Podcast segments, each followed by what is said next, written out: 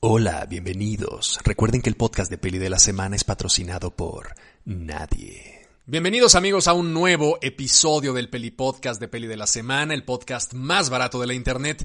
Y el día de hoy vamos a hablar de un tema muy espinoso, muy feo, muy desagradable, muy asqueroso, eh, porque en unas horas va a ocurrir la ceremonia de entrega de los Golden Globes, que son eh, lo que mucha gente que no tiene ni puta idea dice que son la antesala de los Oscar. Este, son más bien otro show de mierda que lo que hace es darle poder a un grupo de viejillos que opinan sobre películas. Eso es, esos son los Golden Globes, básicamente. Otro show de mierda. Ahora, este, nos interesa por qué? Pues porque la cultura pop nos interesa, a mí en lo particular me encantan porque puedo criticar. Este año me va a costar mucho trabajo verlos porque pues no hay pasarela, Normalmente me gustaba ver a este, los vestidos estrafalarios y que si alguien se vistió de rosa y que, este, que si se puso hombreras este, de Massinger Z o yo, qué sé. Nos divierten ese tipo de cosas, somos frívolos y nos gusta ver las, alfombras rojas. Al menos a mí me gusta y me gusta criticarlas, a pesar de que esté, esté criticándolas desde la sala de mi casa con unas chanclas y, y vestido de pijama porque ni siquiera me puse ropa. ¿no? Entonces, este, eh, nos gustan ese tipo de shows no lo podemos evitar, es así, así estamos programados por la cultura pop. Sin embargo, mucha gente erróneamente le otorga estos shows, tanto a los Golden Globes como a los Oscar, una especie de, este, ¿cómo llamarlo?, de autoridad sobre lo que debe uno ver y lo que, debe, y lo que no debe uno ver. Se frustra a veces la gente porque no premian a las películas que ellos quieren que premien y se sienten mal, deciden, ah, no, esta película que me gustó no se llevó ningún Oscar. ¡Qué bueno, cabrón! Qué bueno, comienza a preocuparte cuando todos los años le atines a las películas que se llevan los Oscar porque son las películas que te gustaron. En ese momento tendrías que empezar a preocuparte, pero si no, estás muy bien. Rara vez alguna anomalía sucede y se alinean los astros y como el año pasado sucedió, cosas extrañísimas este, este, tienen lugar en las ceremonias y gana, por ejemplo, Parasite, todo, ¿no? Una cosa extraña de un director que me gusta mucho y que, bueno, fue comentado y además unió a mucha gente en un sentido como de euforia. Sin embargo, este año, no recuerdo yo, la verdad es que no recuerdo yo un año tan pinche.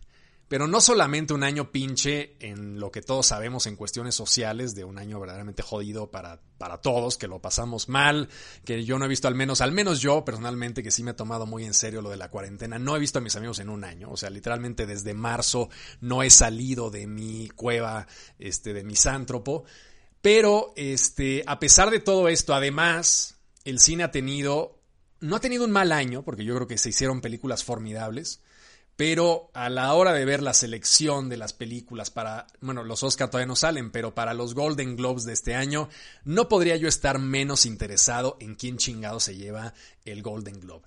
Todas las películas nominadas, rara vez sucede esto, ¿eh? rara vez sucede esto, pero en esta ocasión todas, el 100% de las películas nominadas me valen 3 kilos de riata, ¿no? O sea, no me, no me vale madre quien gane.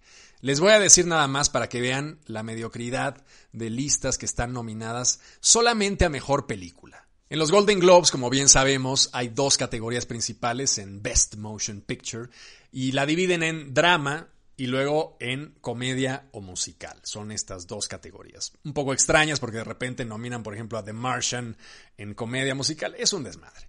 Ahora, el caso es, en drama hay cinco películas nominadas cinco, que son The Father, que me vale madre, Mank, que me, que me pareció mala, Nomadland, que me pareció mala, Promising Young Woman, que me van a odiar muchísimo cuando haga la crítica, y luego The Trial of the Chicago Seven, que me pareció una mala telenovela, una telenovela medio, medianona, no mala porque pues no está tan mala, pero medianona, me dio pena que Aaron Sorkin hiciera una película así.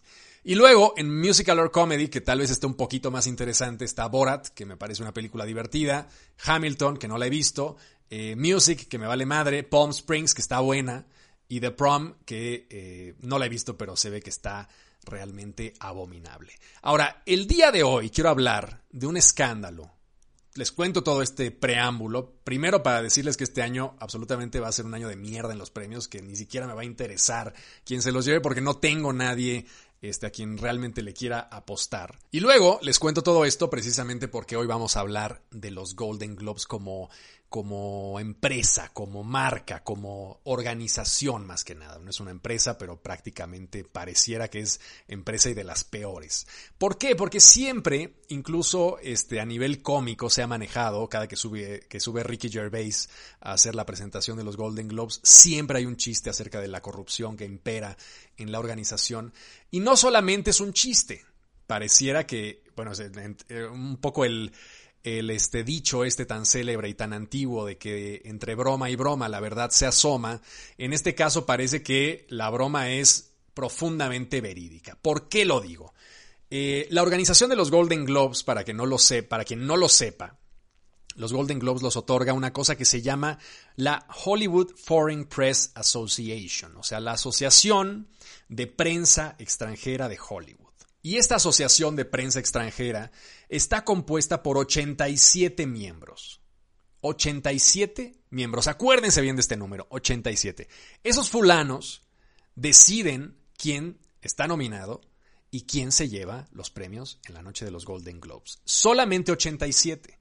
Para que ustedes tengan una idea de, de proporción, la Academia de Artes y Ciencias Cinematográficas de Estados Unidos, que se compone no solamente por gente nacida en Estados Unidos, sino por un gran conglomerado de eh, celebridades, actores, técnicos, sonidistas, este, fotógrafos, directores, actores, etcétera, eh, que a lo largo de la historia de, la, de los Oscars han llevado premios o han estado nominados o son considerados lo suficientemente aptos para formar parte de la academia.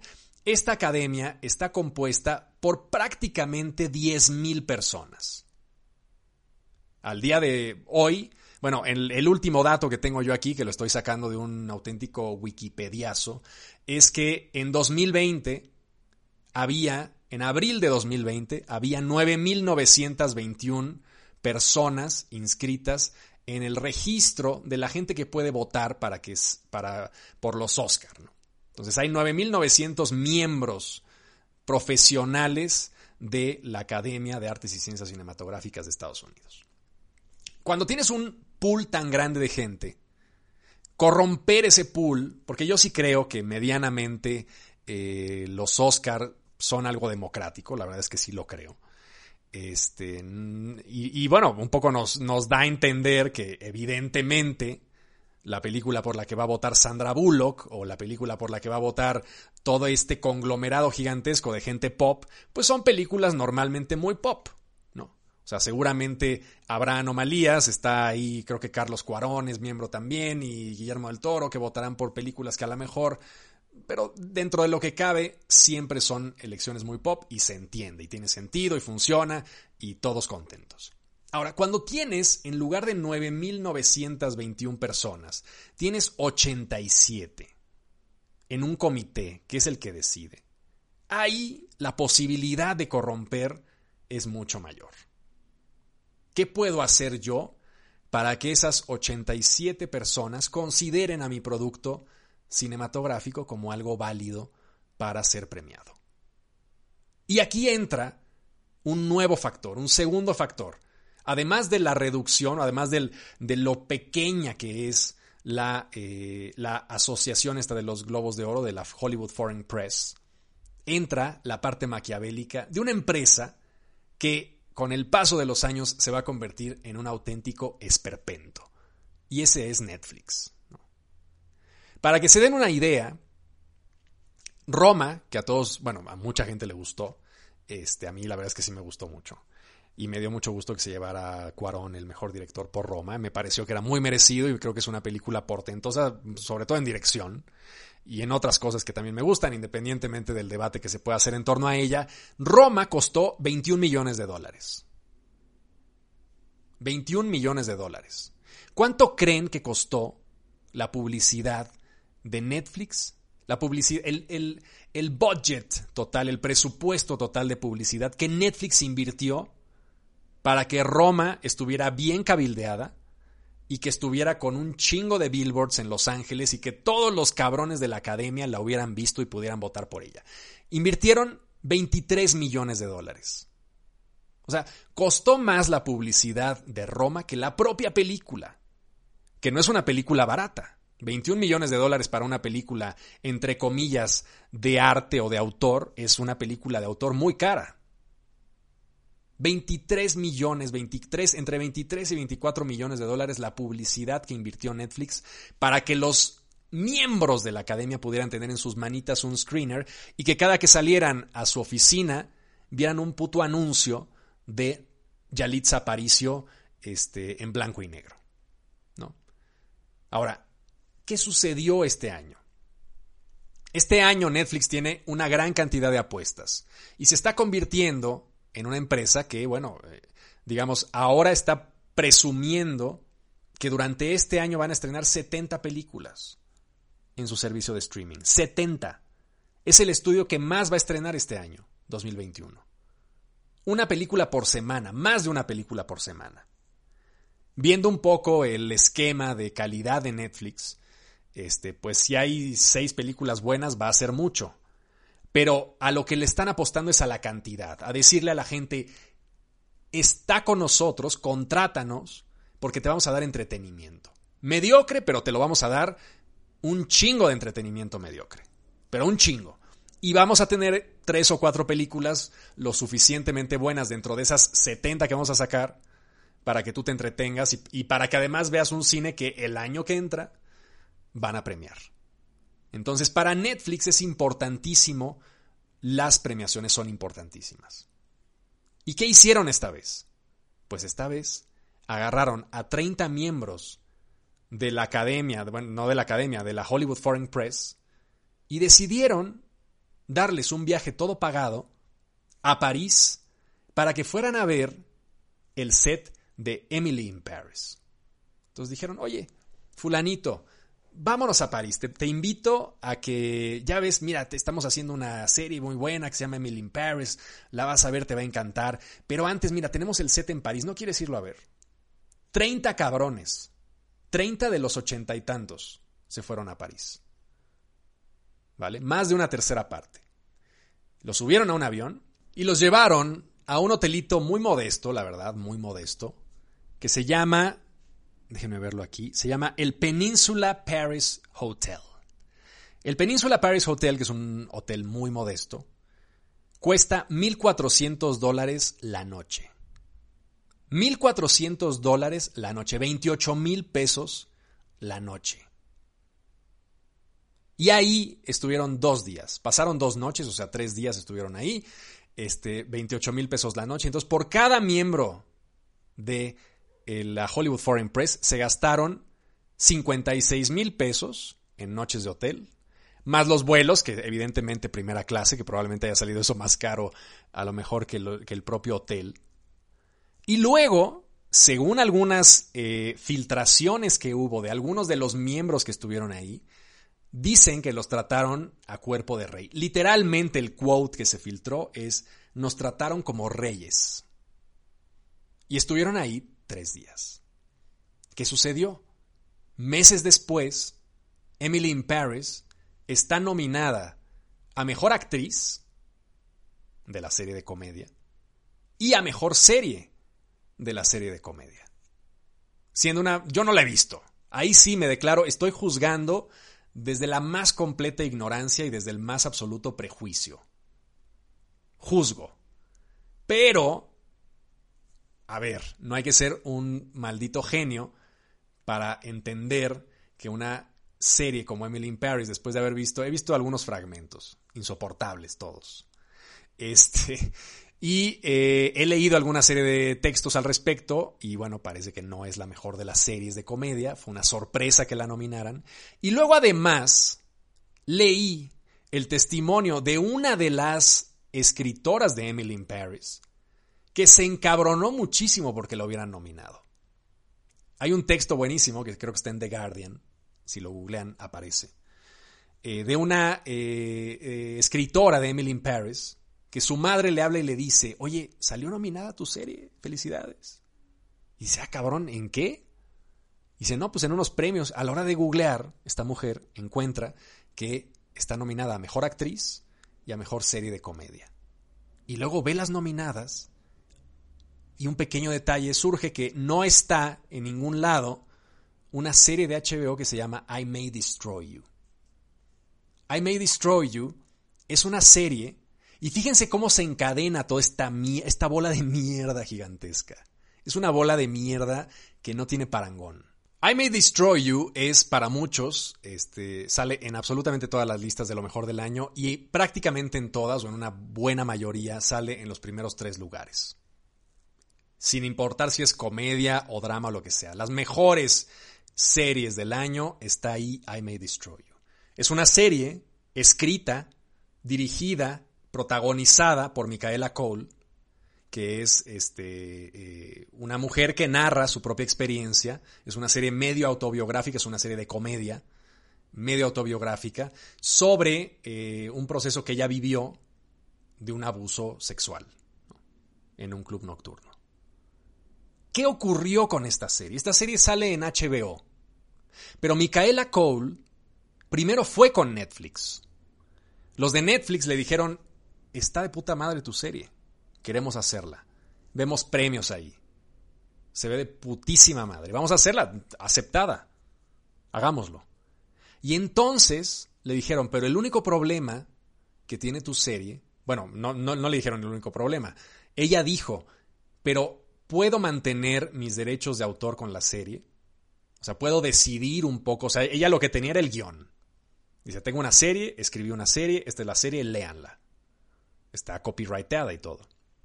Entonces ella, eh, los de Netflix la leen, dicen, esto está de puta madre, está increíble, es una genialidad, vamos a hacerla. Y Micaela Cole les dice, ¿y qué posibilidades tengo yo de mantener los derechos de autor? O sea, vamos, esta serie la vamos a hacer, pero yo les voy a vender eh, esto, pero manteniendo mis derechos de autor sobre mi obra, no tengo cierto control sobre mi obra. Y Netflix le dijo, no. O sea, tú no puedes, en el momento en que tú nos das tu guion, nosotros tenemos el poder de hacer lo que queramos con ese, con ese trabajo. Lo que queramos. No tienes tú ya la menor injerencia, no tienes tu opinión, ya no va a contar. Y entonces ella dijo, ah, no, pues entonces así no. Y dejó de lado un contrato millonario sin tener ninguna otra opción para su serie, con tal de mantener sus derechos sobre el material escrito, que además era un material muy personal para ella, ella quería hacerlo de la manera correcta y no dejarlo en manos de una serie de productores y ejecutivos de Netflix que tal vez hubieran bajado un poco el tono o hubieran cambiado un poco la narrativa para ajustarla, para que la serie fuera un poco diferente o más amigable o que fuera un poco lo que los algoritmos dictaban que tenía que ser. Y se fue. Y fue a tocar la puerta de HBO. Y en HBO le dijeron exactamente lo mismo, está de puta madre. Y ella dijo, ok, pero quiero mantener, este es un proyecto muy personal, quiero mantener los derechos sobre mi obra. Sobre mi obra, esta es mi puta vida, ¿no? O sea, no, no voy a, esta no la va a hacer nadie que me arrebate los, y yo quiero poder opinar sobre ella. Y los de HBO le dijeron, perfecto, hagámoslo. Y además tú protagonízala. Entonces, la serie es un auténtico, como dicen los críticos más mamones, tour de force sobre una mujer y cómo tiene que rehacer su vida después de, haber sido asaltada, eh, violentada sexualmente. Y además es una gran serie de comedia. Entonces, no está nominada esta serie maravillosa que está en los primeros lugares de todas las listas de series y que toda la gente opina que es maravillosa. Y sí nominan a una serie adolescente como Emily in Paris, que es como una especie de Sex and the City, pero más teta, al menos de lo poco que vi. Entonces, hay una indignación, todo el mundo se sorprende y dice, ah, chinga, ¿cómo puede ser esto? ¿no? ¿Cómo puede ser que James Corden esté nominado a mejor actor? Es así, vi yo una serie de fragmentos y digo, no seas mamón. Sea, realmente no seas mamón. ¿Cómo chingados James Corden está nominado por The Prom a mejor actor de comedia, neta? O sea, las comedias estuvieron tan de la verga. Y el escándalo, precisamente que no ha salido el de The Prom, que seguramente los llevaron a pasear quién sabe a dónde, pero el escándalo ahora es que les dieron un viaje de putísima madre que no es corrupción, pero que evidentemente si te tratan a cuerpo de rey y te llevan y te pasean y te pagan el vuelo y te pagan la estancia y te pagan las, las strippers que se cogieron allá todos los miembros de la Hollywood Foreign Press con sus viagras porque han de tener 170 años, pues entonces evidentemente algo hay raro ahí, ¿no? Se ve mal. No es ilegal, seguramente no es ilegal, pero carajo, se ve mal, ¿no? O sea, en México, por ejemplo, la función pública, yo que ando metido también en esas cosas, no puedes tú darle un regalo de más de 300 pesos a un funcionario en Navidad, ¿no? O de 200, ya no sé, es un monto bajo. O sea, no puedes comprarle una botella, ni siquiera, ¿no? Precisamente porque se sobreentiende que cuando tú le regalas algo a alguien, rara vez, a menos que sea tu amigo, tu familiar o lo que sea, rara vez es un regalo del que no esperes tú algún tipo de retribución, algún tipo de pago. Y evidentemente, si tú te gastas 150 mil pesos, porque París es una auténtica mamada. Si te das carta libre, en tres, en tres días te gastas 100 mil pesos y luego además los, los 60 mil pesos de las habitaciones de dos noches, más el pinche vuelo en primera clase, pon tú que te gastas 150 mil pesos. Por miembro de la Hollywood Foreign Press. Pues evidentemente sucede, evidentemente el cabrón cuando está ahí, a ver, ¿qué series de comedia vi? ¿Qué series de comedia nominamos? A ver, está esta, esta, esta. Ay, mira, está Emily in Paris. Pues sí, cabrón. Métela. Bótale. Y ya tienes 30 votos de ochenta y tantos. Evidentemente va a estar nominada. No requieres más, vamos. O sea, la táctica de Netflix, hasta eso, no son pendejos los de Netflix. No, no van a gastar de más. Para que alguna película esté nominada con 30 votos, pues ya tienes 30. Evidentemente va a estar en un top 5 de películas nominadas de comedia. Y está, fin. Entonces, toda esta digresión y toda esta plática acerca de los asqueros, las asquerosidades de estas organizaciones, muy puntuales, de gente con mucho poder. Ah, bueno, otro dato, otro dato, que me enteré el día de hoy, no lo sabía, pero ¿saben cuántos miembros afroamericanos o de color o racializados hay en la Hollywood Foreign Press? Cero. Cero. O sea, realmente los Oscar son este, la puta progresía de los premios. O sea, la Hollywood Foreign Press es lo más rancio y viejo y asqueroso que puedan ustedes imaginar. Y blanco además, ¿no? Que yo soy blanco, pero pues evidentemente este, reconozco que hay un problema cuando hay una puta organización que premia cosas este, artísticas y que todos pertenecen a un mismo nicho, a una misma raza, a un mismo lugar y todos tienen un chingo de varo. ¿no? Evidentemente la serie de una mujer afroamericana, violentada, este, autobiográfica, que le dijo que no a Netflix, no iba a salir nominada. Y eso sí encabrona. Y es una pena. Y bueno, es una anécdota más. ¿Cuántas películas valiosas este año no van a ser nominadas a los Oscar? Varias. Vean mi top 10 y vean que ninguna de esas películas está nominada este año a los Oscars, salvo Another Round de Thomas Winterberg. ¿no? Bueno, no, a los, Oscar, no a los Oscar, a los, a los Globos de Oro. ¿no? La única que está nominada es Another Round. Y además, para acabarla de chingar, como ahora cambiaron, ya no es película extranjera, sino ahora el título de esta categoría es Foreign Language Film, película en otro lenguaje que no sea el inglés. Pues estos cabrones, en lugar de usar eso para dar mayor diversidad a las nominadas, lo que hicieron fue nominar una película gringa. Minari. Minari es una película estadounidense, hecha con dinero estadounidense, con actores estadounidenses, hablada algunas partes en coreano. Y utilizaron esa estratagema para nominarle en los Globos de Oro a película extranjera, película en otro lenguaje, Foreign Language Film. O sea, un puto asco, una cosa verdaderamente de locura total. Y a lo mejor gana, ¿eh? A lo mejor le gana a Winterberg a su maravillosa Druk, con Matt Mikkelsen que está teniendo un año también de locura.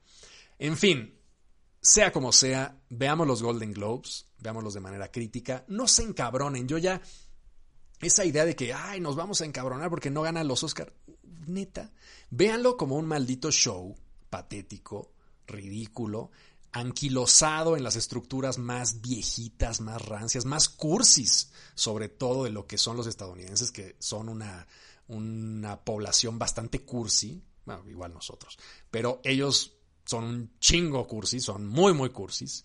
Este, entonces, véanlo como lo que son, una manifestación de poder de un grupo de señores viejos que nos dan a entender lo que el un segmento muy cerrado de la población piensa que es el arte. ¿no? En fin. Nos vemos, este, ya les quedan yo creo que como 20 minutos, si escucharon esto cuando salió, les quedan como 20 minutos para ponerse sus palomitas e indignarse viendo la asquerosidad de los Golden Globes. Les mando un abrazo y nos vemos el próximo fin de semana para otro episodio más del Peli Podcast de Peli de la Semana. Hasta luego. Este fue el podcast de Peli de la Semana, el podcast más barato de la Internet. Y recuerda, el podcast de Peli de la Semana es patrocinado por nadie.